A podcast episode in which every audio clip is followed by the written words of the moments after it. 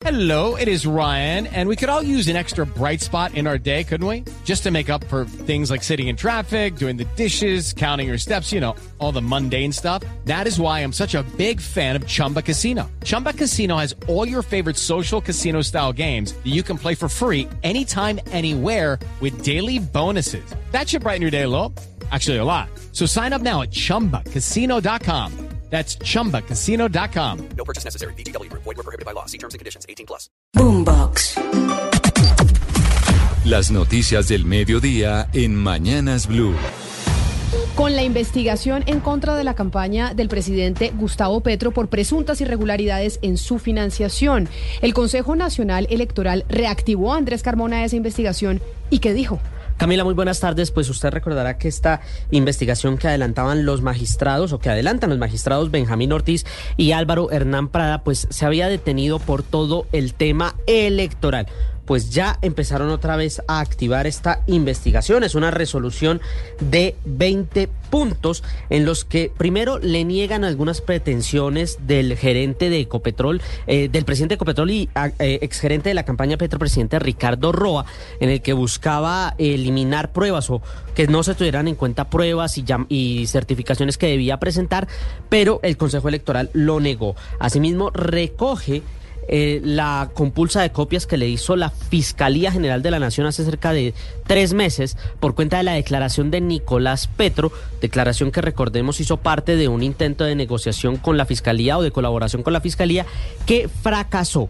Ante esto, ¿qué medidas toma? La primera, Incorporar nuevos informes de ingresos y gastos. Segundo, le pide a empresas como Supergiros y SADI, la empresa de aviación que prestaba los servicios para la campaña presidencial, entregar nuevos reportes, especialmente en el caso de Supergiros, del mecanismo de entrega de dineros de eh, la operación de testigos electorales solicita también un reporte de eh, esta casa periodística Caracol Televisión de los informantes de octubre pasado sobre eh, la financiación de las campañas electorales. Y escuche que esto es lo más importante, llama a declarar al empresario de la costa Euclides Torres, cabeza del clan Torres, lo manda a declarar el próximo 24 de enero para que dé explicaciones sobre cómo fueron esos aportes que dice Nicolás Petros, eh, Nicolás Petro hizo Euclides Torres a la campaña del presidente de la República. Usted recordará ese evento de la P gigante en Barranquilla, donde participaron, pues dice que fue financiado por Euclides Torres y toda la familia Torres.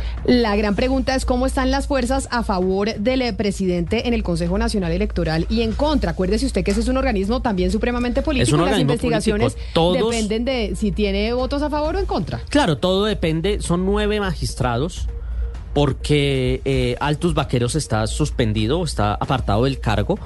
Son nueve magistrados, ocho, tiene ocho tienen derecho a voto, digamos en este caso, y las cargas están un poco parejas. Son dos investigadores en este caso, Benjamín Ortiz del Partido Liberal, Álvaro de Prada del Centro Democrático, y ya el resto se dividen entre Partido de la U, Comunes y el Pacto Histórico, Camila. Pues la noticia con la que arrancamos este informe del mediodía, Santiago Rincón.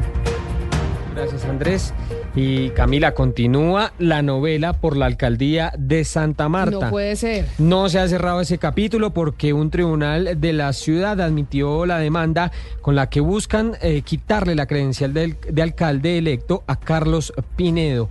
¿Qué alcance tiene esta decisión, William Agudelo? Un nuevo capítulo enciende la contienda jurídica por la alcaldía de Santa Marta. El Tribunal Administrativo del Magdalena admitió la demanda electoral con la que un ciudadano solicitó que se suspenda la elección del alcalde electo Carlos Pinedo Cuello. Aunque en un primer momento se creía que se había suspendido la credencial de Pinedo, todo indica que no es así. El abogado Carlos Andrés Sala le explicó a Blue Radio el alcance de la decisión del tribunal. Donde el Tribunal Administrativo del Magdalena, en un proceso de nulidad electoral que se presentó para declarar la nulidad de la elección del doctor Carlos Pinedo Cuello, están corriendo traslado. Quiere decir esto que la solicitud como tal no ha sido decretada, la suspensión no se ha dado, simplemente se le corre traslado para que se pronuncie sobre esta solicitud. De esta manera, como a partir de mañana se entra en vacancia judicial, los cinco días hábiles que dio el tribunal a Carlos Pinedo para pronunciarse sobre la solicitud de nulidad electoral se cumplirían hasta el próximo 11 de enero, dando el tiempo para que Carlos Pinedo Cuello se posesione como alcalde de Santa Marta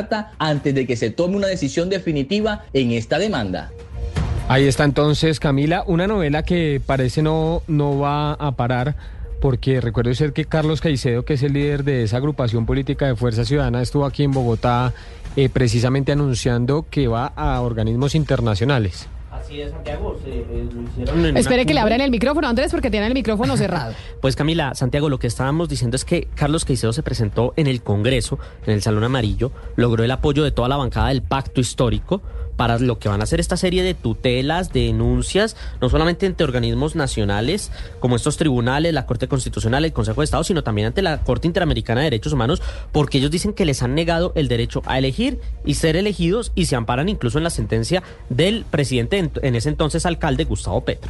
Novela de la elección del alcalde de Santa Marta, una de las ciudades más turísticas y más bellas de Colombia y que este año, pues obviamente, seguramente va a recibir a muchos turistas. Seguimos con la información, Andrés. eh, Gracias. Y está iniciando la audiencia en la que la Fiscalía va a imputar cargos a Pierre García, el exdirector del Departamento para la Prosperidad Social en el gobierno del presidente Iván Duque, por presuntamente hacer parte de la red de corrupción de contratos conocida como las marionetas, por la que fue capturado el senador Ciro Ramírez Santiago. Así es, Camila. Está iniciando en este momento, no se conocen aún por parte de la Fiscalía los cargos que le van a imputar, eh, pero eh, básicamente lo que hacen es relacionarlo con ese proceso.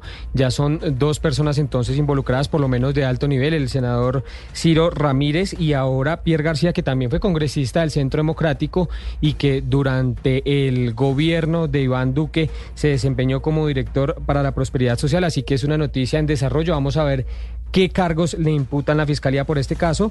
Y en otras noticias, Camila, la Superintendencia, ojo a esta información de Industria y Comercio, sancionó con una multa de más de mil millones de pesos a una reconocida empresa de vapeadores por no informar en sus empaques y publicidad sobre el contenido de sustancias nocivas para la salud en sus empaques. Florangi Baena.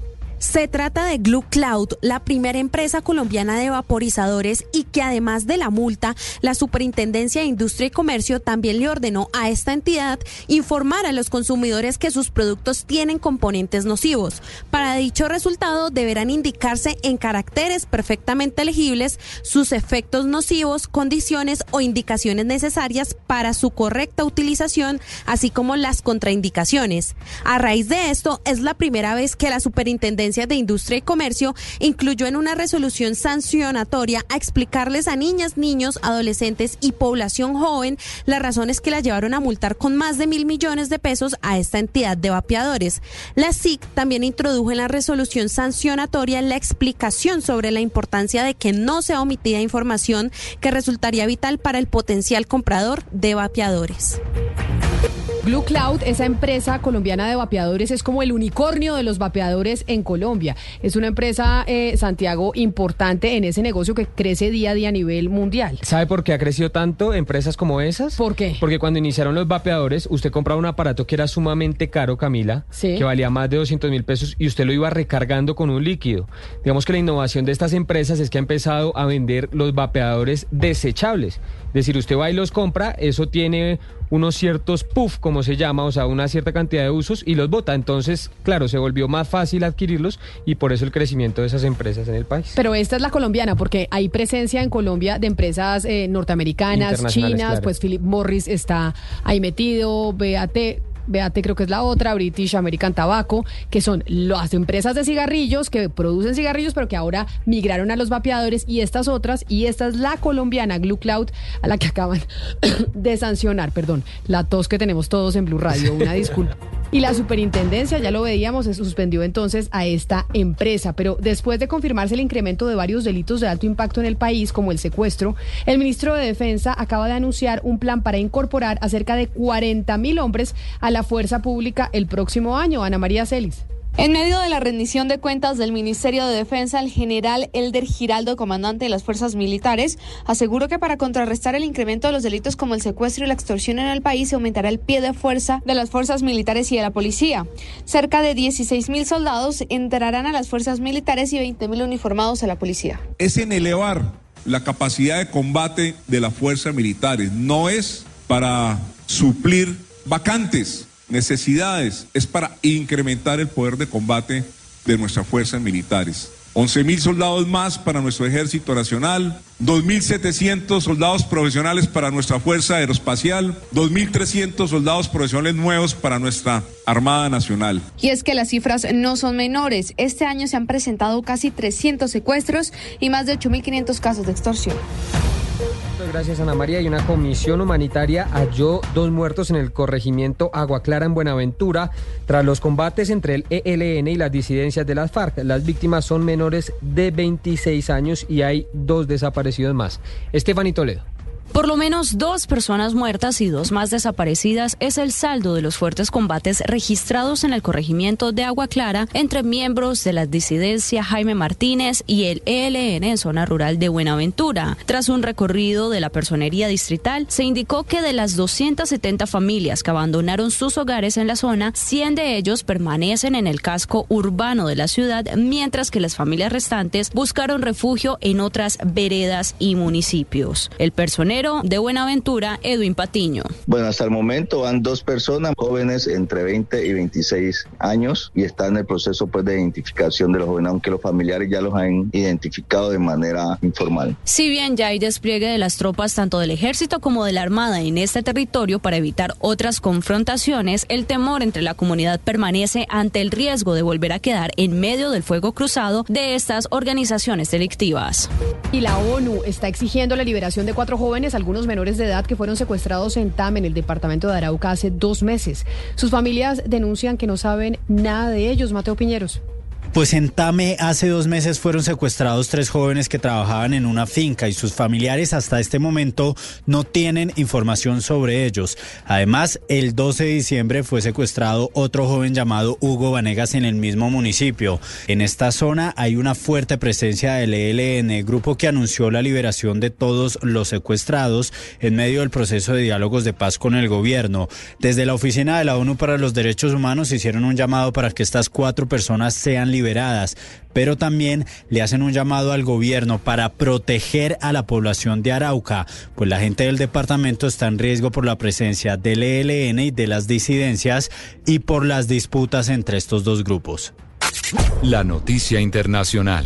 Se completan 74 días de la guerra en Medio Oriente. Los muertos por la ofensiva israelí en Gaza ya superan los 19 mil, mientras se intensifican las peticiones para que de forma urgente entre más ayuda humanitaria en la franja palestina. El Consejo de Seguridad de la ONU volverá a tratar este martes la guerra en Gaza y probablemente votará una resolución que ha presentado Emiratos Árabes para facilitar la entrada de ayuda humanitaria en el territorio palestino. La noticia deportiva. La noticia deportiva la entregó con Mebol, pues sorteó los cruces de las fases previas de la Copa Libertadores 2024, donde nuestros representantes son Águilas Doradas y Atlético Nacional. Las Águilas que llegaron al torneo por primera vez en su historia gracias a la reclasificación ya conocieron a su rival, Red Bull Bragantino de Brasil, el sexto del Brasileirao. La ida será en Colombia el 21 de febrero y la vuelta en Sao Paulo, Brasil, el día 28. Por su parte, Atlético Nacional que también disputará la fase 2 gracias al título de Copa Colombia, aún no conoce su rival, pues debe esperar ganador entre Aucas de Ecuador y Nacional de Paraguay. De ganar los conjuntos colombianos, irán a la fase 3, donde se definirá si juegan o no la fase de grupos. Allí justamente en grupos, Colombia contará con la participación de los dos campeones de liga de este año, Millonarios y Junior de Barranquilla, que aún no conocen a sus rivales. Las principales tendencias en redes sociales. La palabra buró es tendencia número uno en Colombia debido a las denuncias que se han viralizado en redes sociales hacia la feria, reconocida como una de las muestras de emprendimiento más destacadas de Bogotá. Varios emprendedores denunciaron a los organizadores por malas experiencias, entre las cuales se incluyen un sofocante calor, goteras, falta de internet para poder realizar pagos y finalmente grandes pérdidas de capital. Las denuncias han creado revuelo en redes sociales mientras los internautas exigen respuestas por parte de los organizadores. Boombox. Hey guys, it is Ryan. I'm not sure if you know this about me, but I'm a bit of a fun fanatic when I can. I like to work, but I like fun too. It's a thing. And now the truth is out there. I can tell you about my favorite place to have fun. Chumba Casino. They have hundreds of social casino style games to choose from with new games released each week. You can play for free anytime, anywhere and each day brings a new chance to collect daily bonuses. So join me in the fun. Sign up now at ChumbaCasino.com. No purchase necessary. BGW. Void were prohibited by law. See terms and conditions. 18 plus.